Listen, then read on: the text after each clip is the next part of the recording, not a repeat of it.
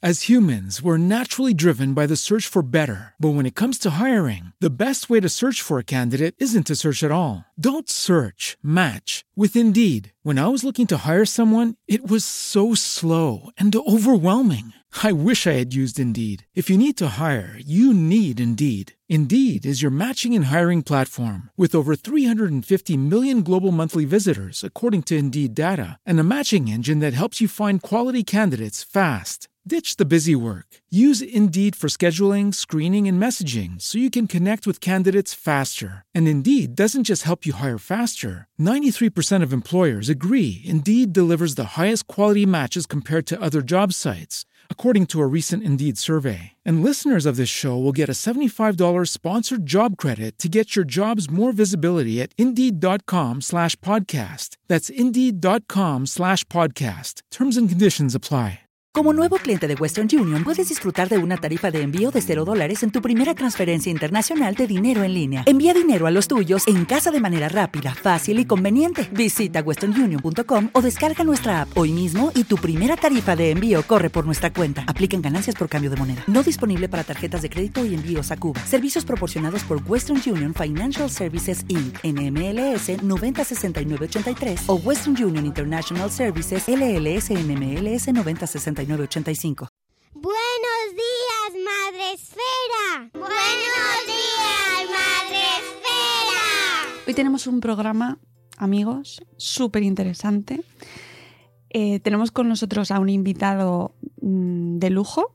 Él es Héctor Ruiz, es experto en neurociencia y ciencia cognitiva.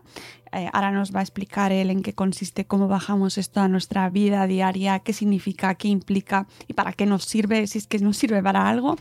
Y ha publicado, eh, tiene varios libros, pero el último, sobre el que vamos a hablar más hoy, es, eh, se llama Aprendiendo a Aprender, de la editorial Vergara, y es un manual súper práctico, súper sencillo, súper directo, súper clarito, para entender cómo estudiar mejor, cómo eh, aprovechar más el tiempo de estudio, y está eh, dirigido, ahora nos lo contará mucho mejor su autor, pero sobre todo a ayudar a nuestros hijos para estudiar mejor. Muchos de, vuestro, de nuestra audiencia tenéis hijos en edades de estudio, de, están en el cole, eh, están en el instituto o incluso estudiando eh, carreras en la universidad. Y bueno, igualmente, aunque no sea el caso, creo que este tema nos interesa a todos, los que tenemos un mínimo de curiosidad y queremos aprovechar mejor nuestro tiempo cuando estamos intentando aprender algo. Así que yo os invito a disfrutar este programa, a tomar notas y a leeros este Aprendiendo a Aprender porque de verdad que es súper útil. Vamos con el programa.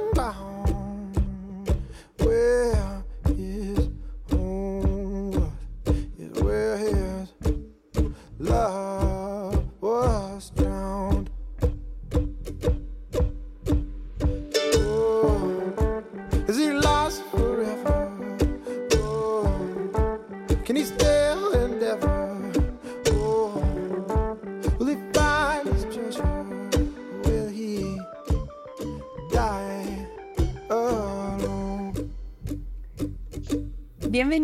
Buenos Días Madre Espera, Héctor Ruiz. Qué placer tenerte aquí con nosotros. Igualmente, gracias.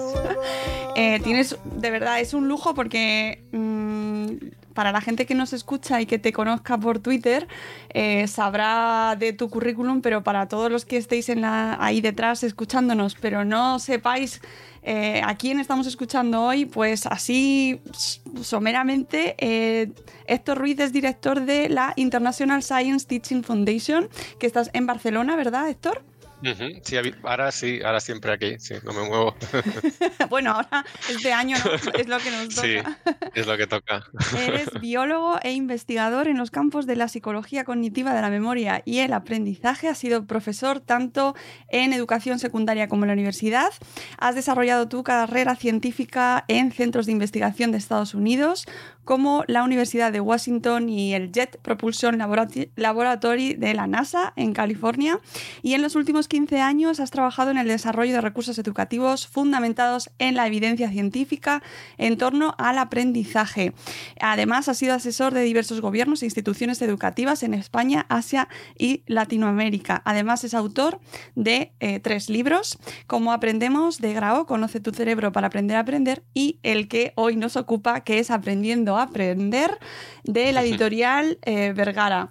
Y lo primero que te quería decir es que eh, el otro día mm, me visitó mi padre y eh, le encontré con el libro que yo lo tenía puesto en el salón, de repente leyéndolo y me dijo, este libro me lo quiero llevar cuando, cuando pueda, me lo vas a dejar. Dije, ¿cómo? Dice, sí. Se había leído, había empezado a leerlo y dije, y me dijo, lo quiero este chico, este, este, eh, me, interesa muchísimo y me fascinó, Héctor. Pues me alegro muchísimo, la verdad, me alegro muchísimo. Sí, es como una prueba de, ¿no? Que mi padre eh, con 70 años eh, de repente coja tu libro y le interese eh, hasta tal punto de decirme, me lo quiero llevar.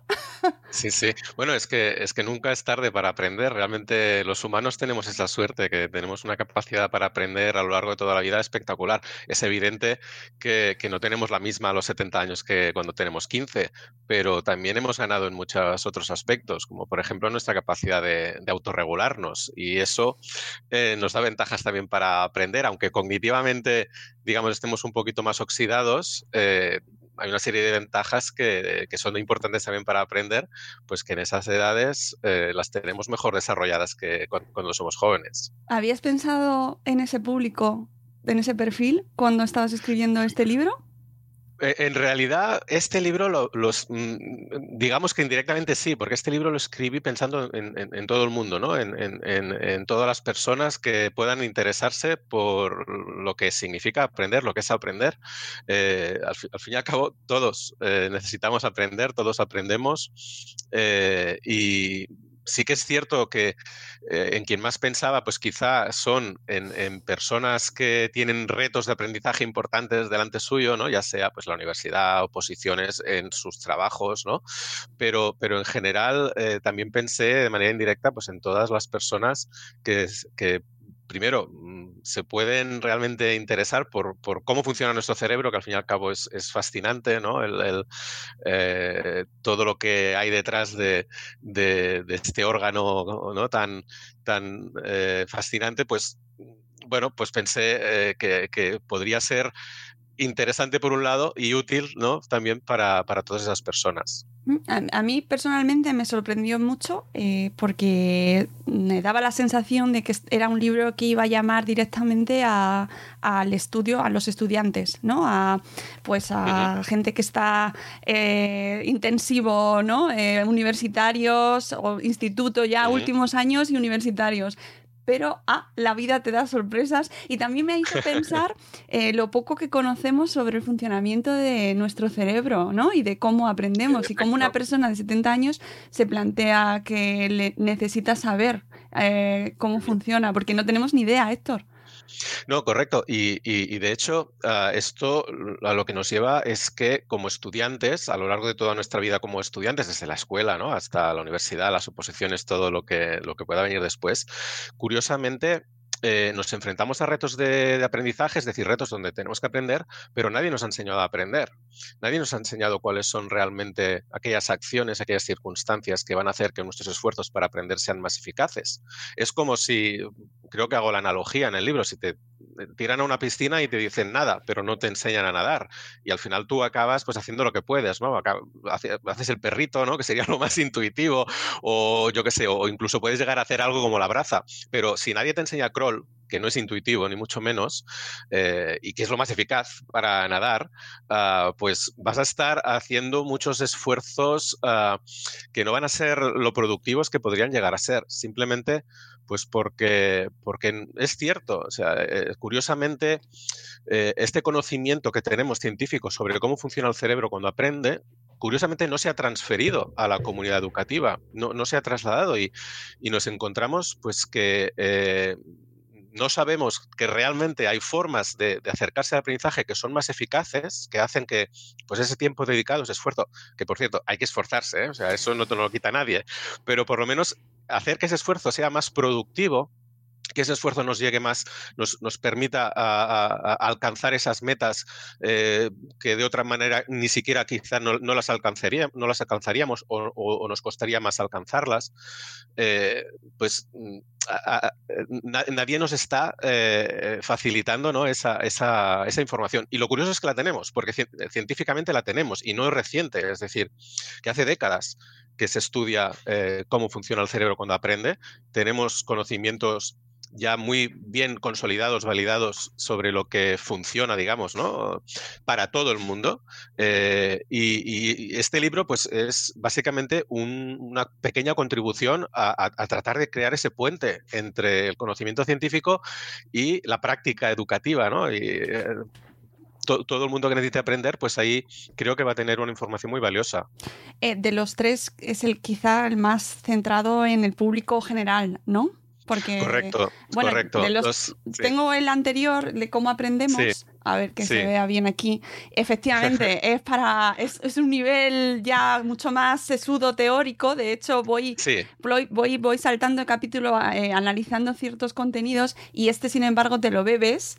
Eh, aprendiendo a aprender es una lectura muchísimo más ligera, pero mmm, como bien decías antes, eh, intentando acercar, porque tiene mucho fundamento científico, y nos lo vas trayendo de una manera asentada, ¿no? A la, bajándonoslo a la vida cotidiana, que a veces quizás se nos escapa un poco, quizás estos contenidos tan eh, más, más elevados se nos escapa a la mayoría de la población.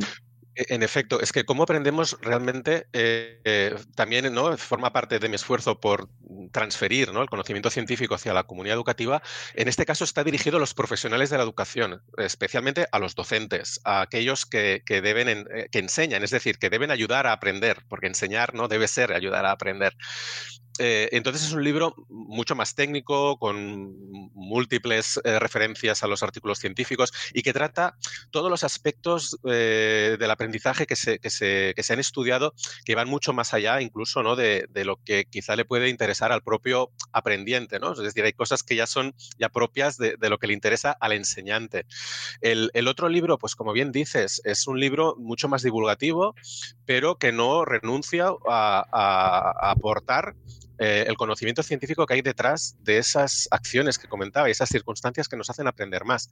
Porque de hecho, es decir, no sirve de mucho que yo hubiera hecho un recetario de qué hay que hacer ¿no? para aprender mejor eh, si no hubiera además proporcionado los fundamentos. Porque mm, normalmente las personas, para, para tratar de, de, creer ¿no? en, en, en, que esas cosas que nos dicen eh, pueden funcionar, cuando nosotros llevamos mucho tiempo haciéndolas de otra manera, ¿no? Necesitan entender el por qué. Yo creo que, yo creo que por lo menos hay que, hay que proporcionar también ese por qué, ¿no? Y ese por qué son los mecanismos mediante los cuales el cerebro aprende. Y por lo tanto, esas prácticas son las que se alinean con esos mecanismos. Y esa es la idea, ¿no? Acercar esos fundamentos básicos sobre cómo aprendemos para a continuación eh, indicar cuáles son a la práctica, ¿no? Las cosas que podemos hacer para aprender mejor. Sí, y además es que es súper necesario y cada vez se habla más de cómo se incorpora la ciencia y la evidencia científica en la educación. Mundos que hasta ahora, al menos para la sociedad en general, no tenían apenas relación, ¿no? Era una cuestión más de, de, de, opinión o de voluntad o de mm, una cuestión casi meramente artística, ¿no? Que bien enseña, Correcto. pero no científico. Y de repente a las familias, que son nuestra audiencia eh, potencial y profes también, eh, nos, nos llega ese mensaje, cuidado, eh, hay que basarse en las evidencias científicas también a la hora de aprender. Y esto es muy importante que lo sepan. Bueno, es una contribución importante al arte de enseñar y al arte de aprender, porque no deja de ser un arte. Al final yo puedo saber qué es lo más eficaz, pero la manera en que lo vaya a llevar a cabo va a depender de muchos mm, detalles que, ya no se pueden, digamos, medir científicamente, ¿no? sino que ya son particulares de, de esas, de ese savoir-faire, ¿no? del saber hacer ¿no? de, de, la persona. Eh, yo creo, mira, eh, que es un poquito salvando las distancias, ¿eh? pero creo que podemos hacer un poco la comparativa con lo que sucedió con la medicina. O sea, no nos olvidemos que durante milenios la medicina se basó en la tradición y en la experiencia personal, eh, una experiencia personal no analizada sistemáticamente, no analizada científicamente. Y eso, por ejemplo, llevó a los médicos a durante milenios, eh, no, no siglos, milenios, a usar técnicas como la flebotomía, es decir, la sangría, ¿no? Eh, sangraban a la gente para curar cualquier cosa. Y estaban convencidísimos de que funcionaba, porque de hecho tenemos, tenemos escritos del siglo XVII, del siglo XVIII, con médicos muy relevantes defendiendo las flebotomías como un tratamiento maravilloso, fundamental hasta que, hasta que a mediados del siglo XIX mm, a alguien se le ocurrió, ocurrió eh, pues estudiar científicamente si realmente eran eficaces, es decir, sistematizar esa experiencia personal, tomando datos, ¿no? comparando quién recibe una flebotomía con quién no, comparándolo al final y, vieron que no solo no ayudaba, sino que era perjudicial en la mayoría, en la inmensa mayoría de los casos, ¿no? Es que la medicina hasta principios del siglo XX no ha introducido el conocimiento científico, la evidencia científica como parte de su práctica de manera general. O sea, que, es una cosa también muy reciente. Eh, otro, el arte de la medicina, porque también es un arte, ¿no? se ha visto enriquecido eh, por la ciencia, por esa investigación científica.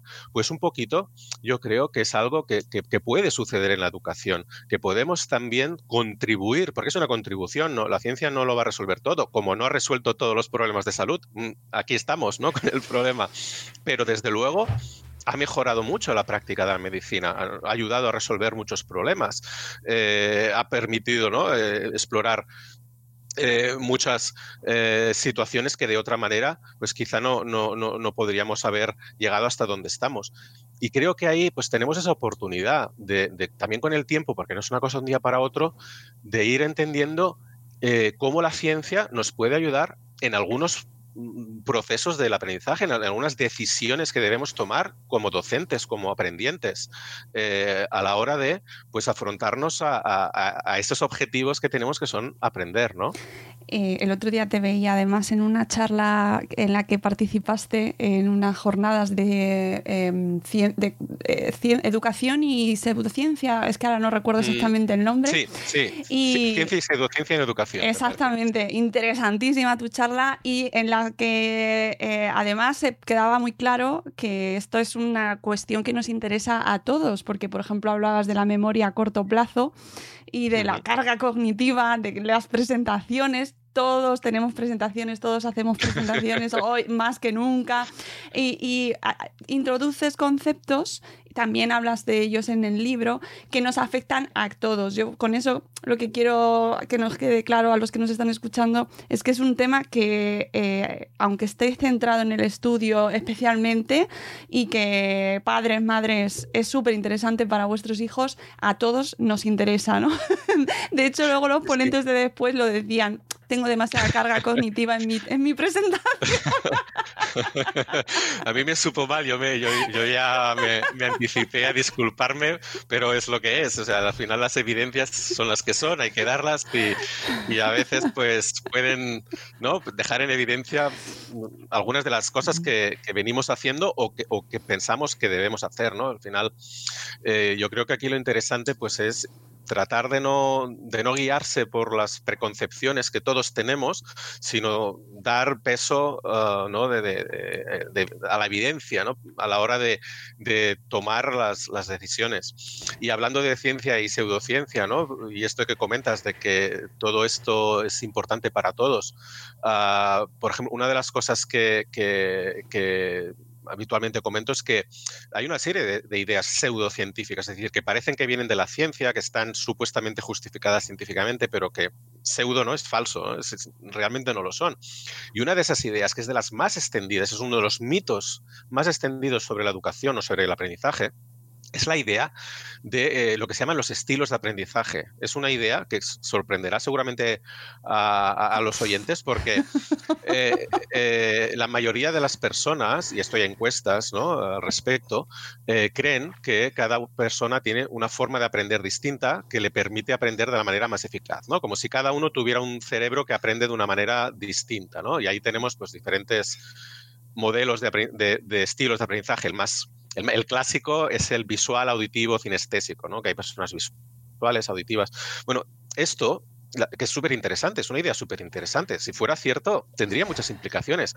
Pues claro, se ha investigado mucho, se, se ha mirado si, esto es así, porque si es así, pues habrá que, que, que, usarlo, ¿no? Pero resulta que, la investigación que se ha hecho al respecto, lo que ha arrojado es que realmente no existen esas, ese tipo de diferencias entre los aprendientes. Y de hecho, si creemos en eso, nos estamos, eh, estamos dejando de lado algo, unas ideas que sí que tienen validez científica muy, muy bien consolidada, y es la idea de que existen estrategias de aprendizaje que son buenas para todos. Claro, si creemos que no, que cada uno tiene la suya, eh, entonces vamos a dejar de, de, de, de, apreciar que en realidad la ciencia nos está diciendo, cuidado, porque hay toda una serie de, maneras de aprender, de, maneras de abordar el aprendizaje que son mucho más eficaces que otras para todo el mundo. Como el crawl, nadar crawl, es más eficaz para todo el mundo ¿no? que otras eh, técnicas de natación. Y esto yo creo que es, que es importante, ¿no? El, el, el tener en cuenta también estas cosas. Eh, los estilos de aprendizaje lo que estamos haciendo es confundir nuestros gustos y preferencias con lo que nos conviene. Y no es lo mismo, no es lo mismo comer lo que te gusta que comer lo que te conviene. Entonces, y además, ahí es donde, ¿no? Y además es que está muy de moda y hay mucho marketing en, en, también en el mundo de la educación, muchísimo marketing sí. en el mundo de la educación. Entonces, eh, da gusto y, y, de repente es como, eh, calma, calma porque eh, existen una serie de, como bien dices, de, de, de, ideas preconcebidas, de ideas creadas y intereses creados que tenemos que conocer que, oye, que cada uno, yo te he escuchado a ti en diversas ocasiones decir, oye, cada uno que haga lo que quiera, pero la información la tenemos que tener. ¿No? Exacto. Y que exactamente lo que decías, los estilos de aprendizaje, pues no hay evidencia científica.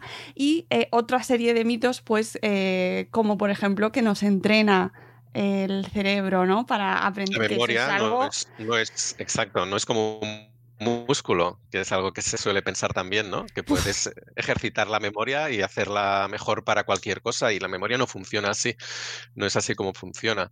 Ni, ni la memoria de trabajo, que es de la que hablé ¿no? en las jornadas, que es lo que has llamado memoria a corto plazo, bueno, ahora sea memoria de trabajo porque no solo te permite mantener información, te permite manipularla, es donde, para los oyentes, digamos, es el lugar donde razonas, donde imaginas, donde piensas, donde estás manteniendo información de manera consciente, pero la memoria a largo plazo, que es donde guardas ¿no? todo lo que vas aprendiendo, eh, tampoco funciona como un músculo, en el sentido de que no porque tú eh, te dediques a memorizar o aprender lo que sea, eh, vas a hacer que te sea más fácil aprender o memorizar otras cosas.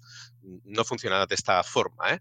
en realidad, si uno le interesa o, quiere seguir con la analogía del músculo, debería entender la memoria como millones de músculos eh, que uno puede ejercitar eh, de manera concreta eh, cuando aprendes sobre algo. Es decir, cuando yo aprendo sobre algo, cuando quiero conocimientos sobre algo, lo que sí que estoy haciendo es hacerme cada vez mejor aprendiendo más cosas sobre ello porque nuestra memoria funciona construyendo el conocimiento, ¿de acuerdo?, a partir de eh, diversas experiencias y juntando aquellas piezas que están relacionadas por significado.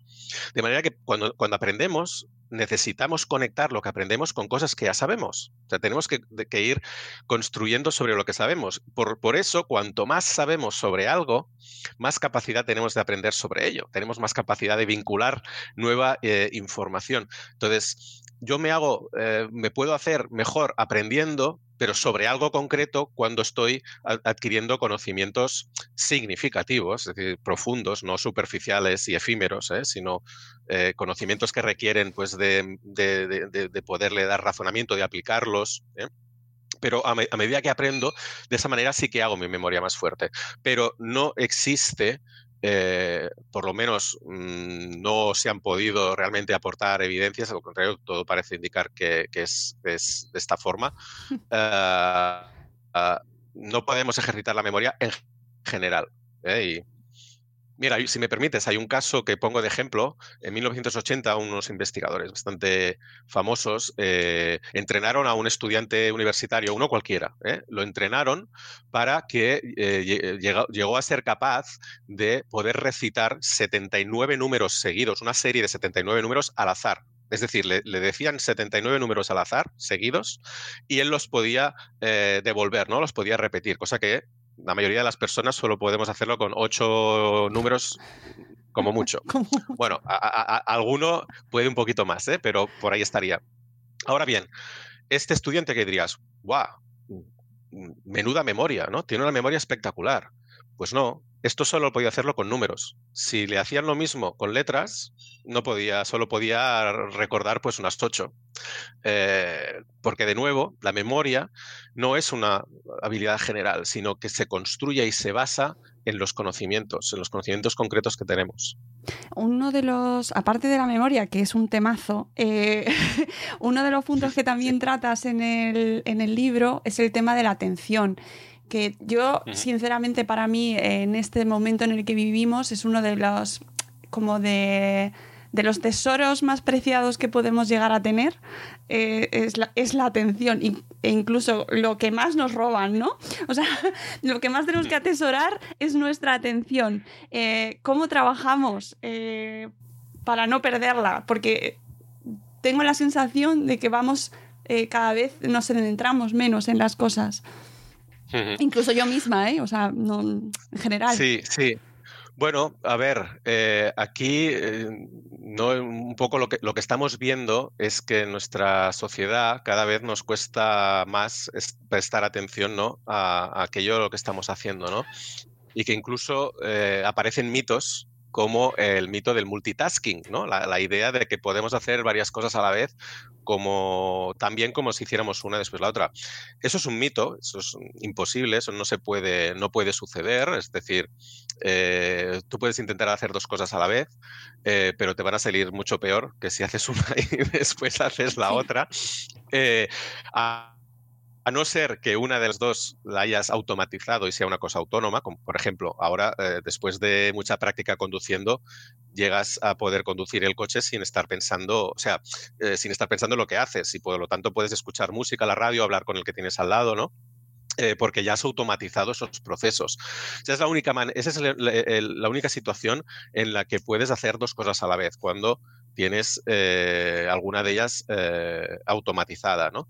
Pero cuando tienes que hacer cosas que requieren de tus recursos cognitivos, que requieren de, pensar, de, razonar, ah, no puedes hacer las dos a la vez, o por lo menos no las puedes hacer eh, ni mucho menos con la misma eficacia, ¿no? de manera que esa idea de que los móviles nos están haciendo desarrollar nuestra capacidad de multitasking no, no es cierto. O sea, no, no, no es así. Lo que están haciendo es que hagamos peor las cosas que tratamos de hacer cuando además estamos con el móvil, ¿no? Eh, entonces, el, otro, el otro motivo, ¿no? De, de, por qué quizá pues, nos cuesta tanto mantener la atención es porque, a diferencia de en el pasado, probablemente tenemos muchas más opciones, muchas más alternativas con las que distraernos. Eh, alternativas que son muy poderosas. ¿Eh? porque alternativas siempre tienes. Tú puedes estar delante de la tele eh, y preferir mirar una mosca que pasa por ahí, pero no es tan, no es tan, no es tan atractiva como seguir mirando la tele. Ahora, ahora estás mirando la tele y cada dos por tres miras el móvil. Eh, a, la, mínima que la tele deja de atraerte, ¿no? te vas enseguida a, mirar el móvil, ni que sea para consultar ese actor qué edad tiene, ¿no? Sí, sí.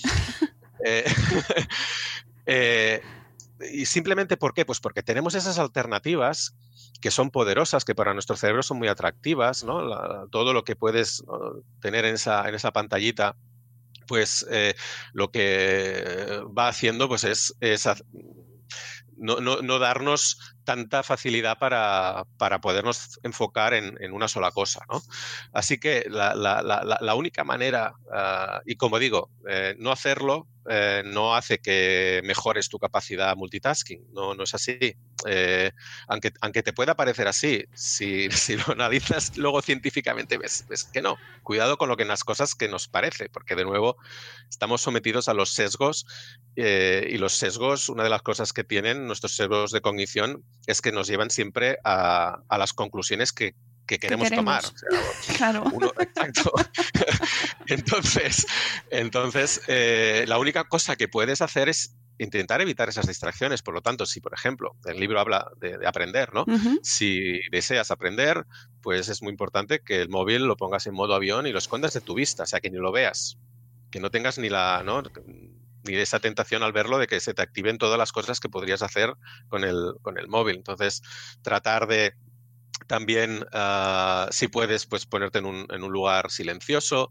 Si no puedes, es ruidoso, bueno, puedes usar la alternativa de la música, pero Uy, relajante, pero cuidado. La música, eso es que luego lo iba a tratar porque eso es un temazo. Sí, sí, sí, sí. Y de hecho es complejo, ¿eh? No... Es muy complejo, ya lo veo, porque eh, efectivamente también, claro, tú lo explicas perfectamente, también te, te roba esa atención, por otro lado, claro. Correcto.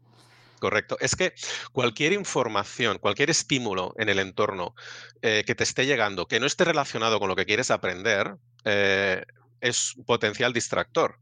Por lo tanto, cuando tú te pones música para estudiar, en realidad esa música no, a ver, entiendo que no estás aprendiendo sobre la obra que estás escuchando, ¿eh? sino que estás aprendiendo otra cosa. Entonces, esa música eh, en realidad es, es, es eh, una información superflua a, tu objetivo de aprendizaje. Pero tus sentidos la están captando, está entrando en tu cerebro y, digamos, mmm, está compitiendo por la atención ¿no? de, de, de, tu, de tu mente, ¿no? Con lo cual, eh, ya de entrada, eh, ponerte ese distractor, eh, pues eso, ¿no? Estás, estás, generando lo que se llama carga cognitiva ajena, ¿no? Una carga cognitiva que no está relacionada con lo que necesitas poner en tu memoria de trabajo, en tu mente, para aprender. Ahora bien, ¿qué pasa, no? Entonces, ¿qué pasa? ¿Que la música es mala? Bueno, a ver, como digo, es complejo. Es complejo. De entrada, si uno uh, puede eh, digamos, tiene la oportunidad de desarrollar el hábito de aprender en silencio, mucho mejor. O sea, eh, el silencio siempre será eh, mejor. ¿Qué, ¿Qué, pasa? Si alguien ya se ha ido acostumbrando a estudiar con música, el problema lo puede tener al tratar de hacerlo sin de repente, ¿no? Porque, bueno, pues se ha generado un hábito y dejar la música de repente, pues le puede generar confusión, ansiedad incluso, ¿no? Eh, y entonces no dejarle pensar sobre lo que está haciendo, sino estaría pensando todo el rato y por qué no hay música, ¿vale? Sí. eh, ahora, también uno lo puede ir dejando progresivamente, como cualquier, como cualquier cosa. ¿Qué más? Eh, claro, eh, ¿Y si no tengo silencio? ¿Y si donde estoy no hay silencio? ¿Y si hay mucho ruido? ¿Y si, bueno, en ese caso, mejor ponerse música, porque la música es un distractor, eh, especialmente música conocida, ¿eh? y si puede ser relajante, y sin voz. Que no haya personas ahí diciendo cosas que entonces eso claro. genera mucha más carga cognitiva, especialmente si las entiendes. Eh, pero si tú, digamos, tienes eh, la, alternativa es, ruido aleatorio, ¿no? Es, ruido que te va a estar, mm, digamos, por cuestiones naturales eh, eh, llamando la atención, pues es mejor esa música porque tienes más facilidad para inhibirlo, ¿de acuerdo? Ahora, inhibirlo, tener que estar inhibiendo un distractor genera Uh, también un desgaste cognitivo. Entonces, eh, de alguna manera, podríamos decir que te cansas antes de estar haciendo el esfuerzo de, estudiar, de aprender, que si estuvieras en silencio. Porque eh, ese esfuerzo de dejar la música fuera, ¿no? digamos, de, lo que estás haciendo, pues te va agotando tus recursos. Esto es algo que se nota muy bien cuando seguro que todos habéis tenido la experiencia de, eh, que de repente estabais pues, trabajando y un ruido que estaba persistente en el ambiente desaparece, ¿no? Sí. Y en ese momento os dais cuenta de dos cosas, justo cuando desaparece. La primera que lo habíais conseguido inhibir, o sea, que de alguna manera ya no le estabais prestando atención. Pero la segunda, también de, de- de lo que supone, ¿no? De, la, de- de la descarga que supone que por fin haya parado. ¿No? El, el- el- el- el por fin decir, uff, Qué gusto. Sí. qué gusto. Sí. Porque en realidad sí, sí, lo habías conseguido inhibir, porque si no, no, te hubiera dejado hacer lo que hacías, pero, pero te, estabas, te estaba cansando tener que ah, inhibir, dejar fuera ese, ese sonido. Pues un poquito eh, sucedería algo similar ¿no? con la música, al tenerla que estar dejando continuamente fuera, eh, pues eso hace que nos cansemos antes. Claro, esto para la gente como yo, que he estudiado toda la vida con música y con la radio, Héctor. Con la Ya. Y la tele, sí, sí, también son cosas. Eh, Bueno, no, no, no es una buena estrategia. No lo ¿no? es. Digamos, de, de nuevo, antes lo he dicho, muchas veces a la hora de aprender de estudiar confundimos lo que nos gusta con lo que nos conviene. Y, y uno, si uno se pone la música solo para hacer que el tiempo estudiando se le pase más, ¿no? De, de una forma más, eh, digamos, agradable, en realidad sí, claro, mm, más agradable, pero la eficacia de lo que está haciendo es mucho menor. el, el esfuerzo que está haciendo por estudiar en realidad es mucho menor. Entonces, en esos casos, pues es mucho mejor planificarse y dejarse pausas y en esas pausas ponerse a escuchar música o lo que uno le, le apetezca, pero no hacerlo al mismo tiempo, porque al mismo tiempo, pues eso, no, no, no nos permite sacar todo el provecho de, de nuestra capacidad de aprender. eh, por cierto que tienes, eh, no, creo que es en el de cómo aprendemos donde hablas de lo, más, más concretamente de los neuromitos y ese- de ese do- 10% famoso de que solo utilizamos el Sí. 10% de nuestro cerebro. Pero bueno, para la gente que, que es- os lo leáis, si os interesa profundizar en el aspecto científico de los neuromitos, porque eh, no quería que se me fuera, eh, uno de los aspectos fundamentales que comentas en, en, eh, en tu libro eh, sobre aprender, que es el tema de la autorregulación, de, de la motivación, ¿no? que es una de las cuestiones que también, eh, de la cual además se ha hablado mucho este año, ¿no? cuando los chicos se tenían que poner, nuestros hijos han tenido que poner a estudiar por su cuenta y se hablaba mucho de, pero bueno, es que hay que esperar que se motiven ellos mismos. ¿Cómo conseguimos motivarles? ¿Se tienen que motivar para aprender? Bueno, las dos cosas. Es decir, eh, digamos, el aprendizaje se puede regular desde fuera y se puede regular desde dentro. Lo que pasa es que el aprendiente, para acabar siendo un aprendiente eficaz, tiene que ser él el que vaya tomando las riendas de esa, de esa regulación. Ah, pero digamos, eh, depende de la edad, ¿no? De, de- de pequeñitos, pues eh, va bien que nosotros, digamos, participemos de- del dar significado a lo que van a aprender, por ejemplo, ¿no? Para que ellos lo, lo- lo encuentren relevante. Pero no solo eso, hay, ya en el libro hablo de que hay factores mucho más importantes que el interés a la hora de, de aprender. Eh, y uno de los factores en cuanto al aprendizaje, ¿no? La motivación para aprender, es la confianza en uno mismo, de que puede eh, alcanzar los, los retos de aprendizaje. Eh, y de hecho, eso es uno de los factores eh, que más afectan a que al final una persona pues decida abordar un reto de aprendizaje, decida esforzarse o, o- o por lo contrario decida abandonarlo. O, o incluso eh, es una de las cosas que determina eh, que ante los baches que uno puede eh, atravesar a, a lo largo de un proceso de aprendizaje, que todo proceso de aprendizaje por su naturaleza debe tener baches, o sea, estás aprendiendo precisamente porque no sabes hacerlo, ¿no? Entonces, eh, de entrada no te tiene por qué salir bien, ¿no?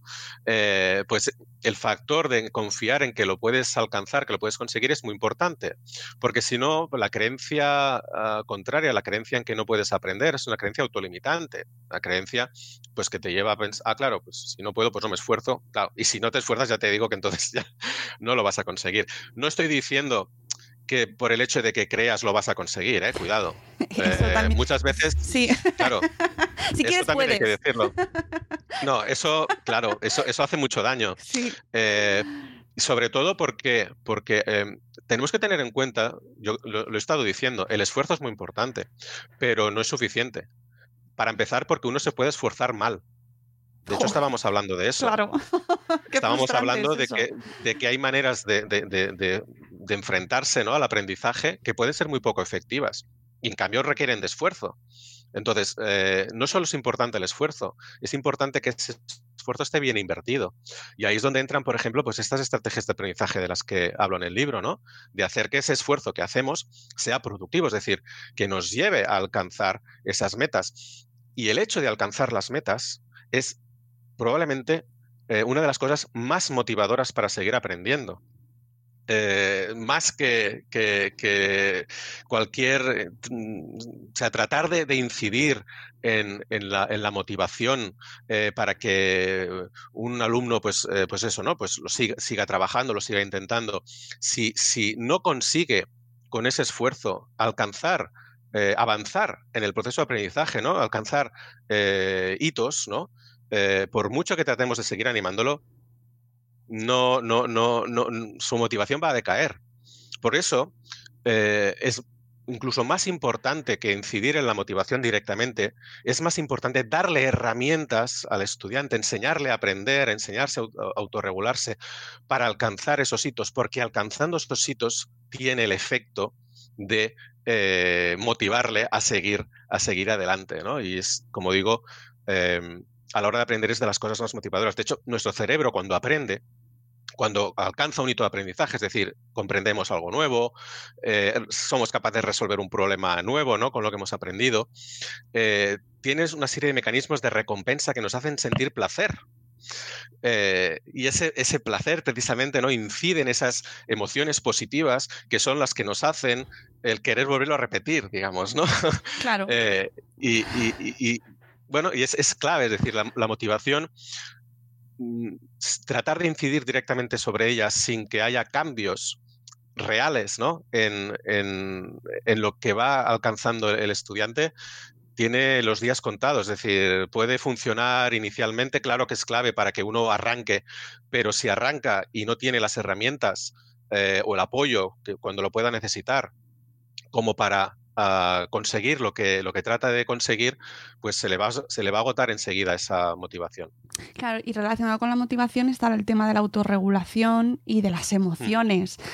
tema que también nos eh, se está tratando cada vez más, pero que además lo tratas en el libro de una manera pues también muy científica.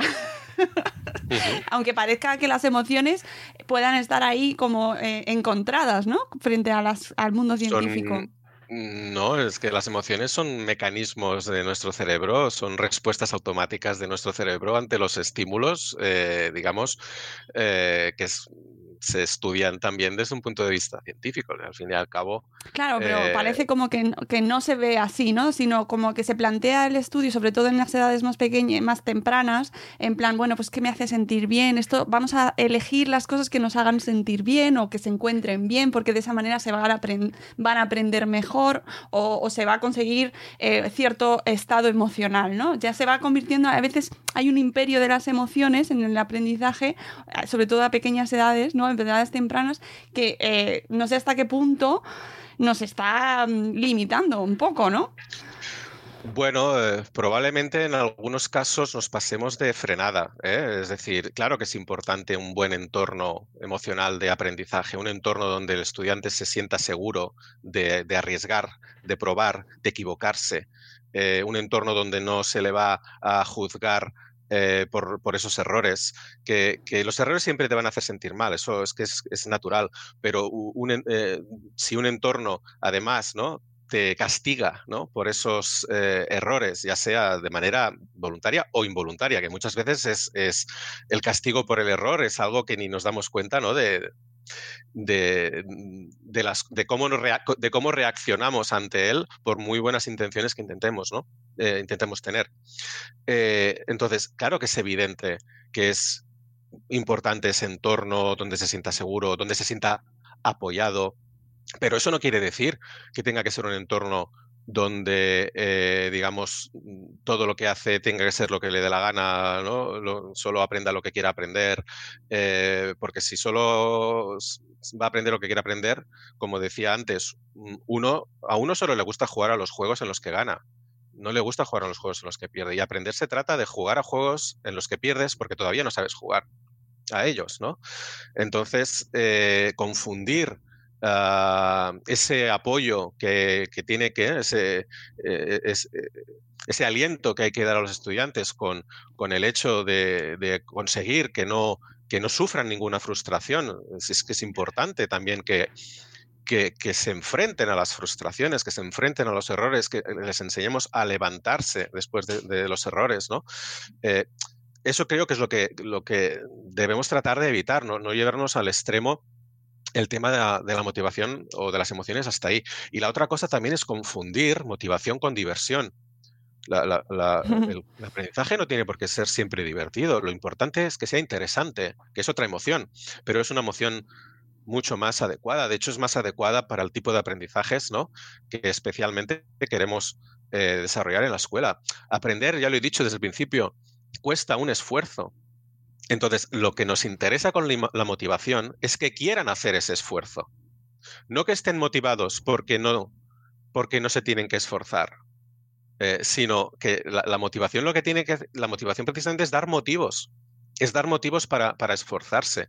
Y de hecho, déjame decir otra cosa, la motivación no hace que aprendemos más, que aprendamos más de manera espontánea. Es decir, la motivación no es un estado que hace que nuestro cerebro esté más eh, receptivo, que nuestra memoria funcione mejor. No, no, no, nuestra motivación, la magia que tiene detrás, si es que se le puede llamar así, es que hace que le dediquemos más tiempo, claro. más esfuerzo, más atención a, a, a, lo que nos está motivando, ¿no? Al, al, objeto de aprendizaje y por eso aprendemos más, eh, pero porque le vamos a dedicar más tiempo y más esfuerzo, ¿no? Y eso es lo que tenemos que buscar con la motivación ese compromiso con el aprendizaje, eh, ese querer hacer ese esfuerzo eh, y además creo que es, pues, que es importante entender ¿no? que aprender tiene que ser satisfactorio, pero la satisfacción sobre todo llega al final, no el durante, no siempre es durante. Durante puede ser, incluso a veces, ¿no? Pues, oye, uno tiene que esforzar, es duro, pero, pero la satisfacción al final, que antes decía que además, ¿no? Tiene un retorno uh, motivador, esa es la que sí que no puede faltar.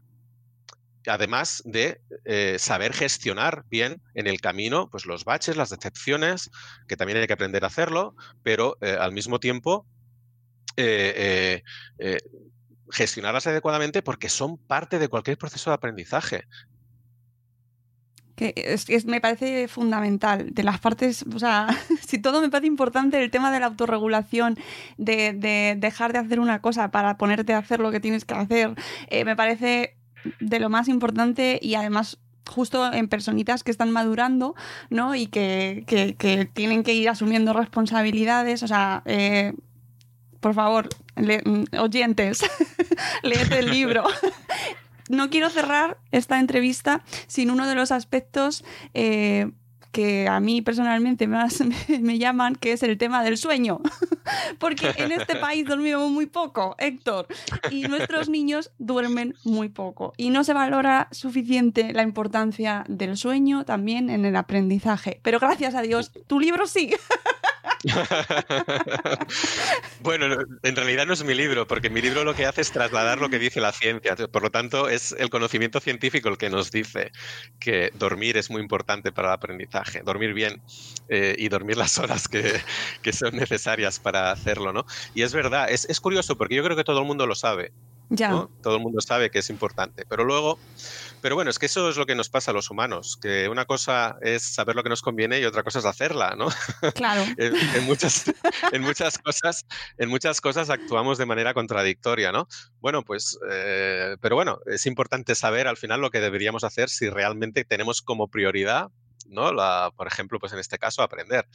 Eh, en ese caso, pues debemos tener en cuenta que dormir bien es clave para consolidar el aprendizaje, durante el sueño nuestro cerebro está trabajando para conseguir que lo que hemos aprendido el día anterior pues esté mucho más a mano ¿no? a partir del día siguiente, que nos, resulte mucho más fácil eh, encontrarlo en nuestra memoria ¿no? y, y, poderlo, y poderlo utilizar. Eh, con lo cual es una muy mala idea, ¿no? El, eso de quedarse por la noche estudiando. Te puede salir bien algún día o un par así de casualidad, ¿no? Por, porque hay muchas variables siempre en juego, pero, pero como costumbre es de las peores cosas que podemos hacer. Realmente eh, irse a dormir cuando toca y dormir bien es parte de, de ese proceso de aprendizaje y, es, y es, es, clave y no, lo podemos, no nos lo podemos saltar. Qué feliz. Es, me voy a estudiar, me, me voy a dormir. Bueno, sí, es que realmente si uno, digamos, ya eh, a ver, claro, es que la cuestión también es una cuestión de planificarse bien, Claro. es una cuestión también de prioridades, porque uno puede decir, bueno, es que yo no tengo tie- tiempo para todo. Bueno, pues tienes que decidir para qué tienes tiempo, eh, ¿no? Y hay que poner prioridades. Si tu prioridad no es esa, pues vale, pues sin problema, ¿no? Pero eh, la cuestión es que dentro de un plan, de un plan que uno se, establece para, para aprender, de hecho, permíteme decir que si, que si hablo de estrategias de aprendizaje y no de técnicas, es porque requieren de planificación. Son acciones y circunstancias que requieren de que planifiquemos, ¿no? Eh, Entonces, cuando uno planifica un proceso de aprendizaje, eh, debe tener en cuenta el descanso y el sueño dentro de ese plan para que ese plan sea, sea bueno. Si no tiene en cuenta eh, la importancia que tiene dormir para aprender, ah, no va a ser, no es un buen plan. Eh, amigos, lo ha explicado perfectamente.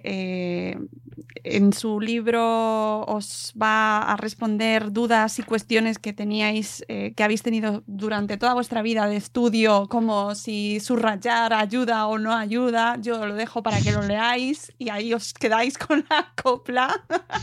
qué, qué drama, qué drama, Héctor. Todo lo hago mal. Bueno, no, también es cuestión de detalles, ¿eh? Es decir, Ya, el, ya. el problema es que muchas veces detrás de una acción, de una técnica, le ponemos un nombre, pero se puede hacer de maneras muy distintas y muchas veces el demonio está en los detalles. Así que, Eh, lo más importante es que nos explicas súper bien, o sea, muy claro, con un montón de referencias, eh, con base eh, científica que, que, que se puede ir tirando del hilo. Precisamente en tu perfil de Twitter tenéis un montón de hilos súper interesantes con estos temas y que al final te dejan un poco las cosas más claras, sobre todo que estudiar requiere esfuerzo y que y planificación y que no es una cuestión de sentarse y querer hacerlo solo. y que- es que es- estaría muy bien ¿eh? que nuestra memoria funcionara como una cámara de vídeo, que ¿Verdad? dijeras, esto me quiero acordar, de esto no, sería fantástico. Pero como no es así, pues eh, lo único que podemos hacer es emplazarnos a hacer aquellas cosas que, ¿no? que, que creemos pues, que harán que, que, que acu- que- que nos acordemos de aquello que queremos aprender. Mm. Y de cara a vuestros hijos, pues que también, pues eso, estad atentos y echarles una mano, pues, porque ellos ahora a lo mejor son más pequeños, no se pueden leer el libro, pero vosotros sí.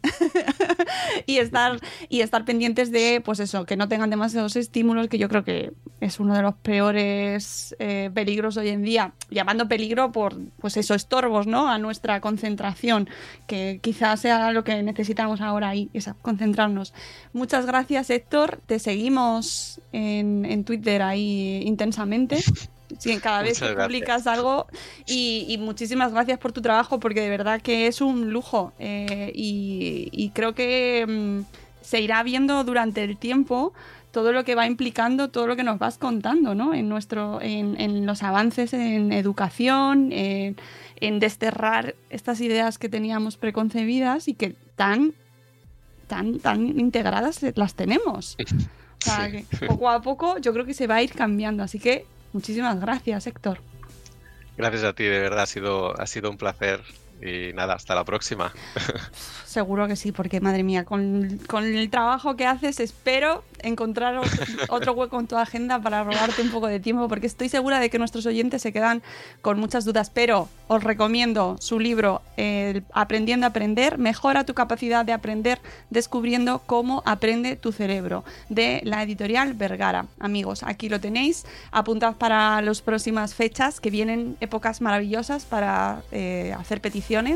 Así que eh, aquí está. Muchas gracias a todos, muchas gracias Héctor y nos escuchamos en un nuevo episodio de Buenos Días Madresfera. Adiós.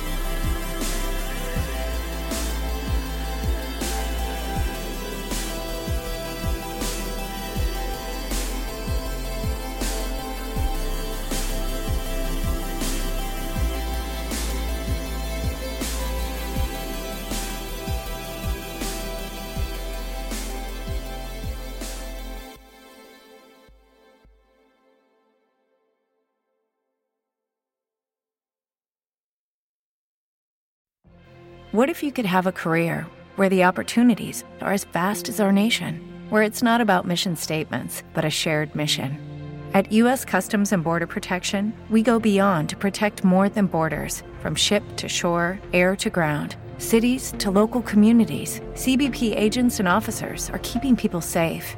Join U.S. Customs and Border Protection and go beyond for something far greater than yourself. Learn more at cbp.gov/careers. Hello, it is Ryan, and I was on a flight the other day playing one of my favorite social spin slot games on ChumbaCasino.com. I looked over the person sitting next to me, and you know what they were doing? They were also playing Chumba Casino. Coincidence? I think not. Everybody's loving having fun with it. Chumba Casino is home to hundreds of casino-style games that you can play for free anytime, anywhere, even at 30,000 feet. So sign up now at ChumbaCasino.com to claim your free welcome bonus. That's ChumbaCasino.com and live the Chumba life. No purchase necessary. Group. Void were prohibited by law. See terms and conditions. 18 plus.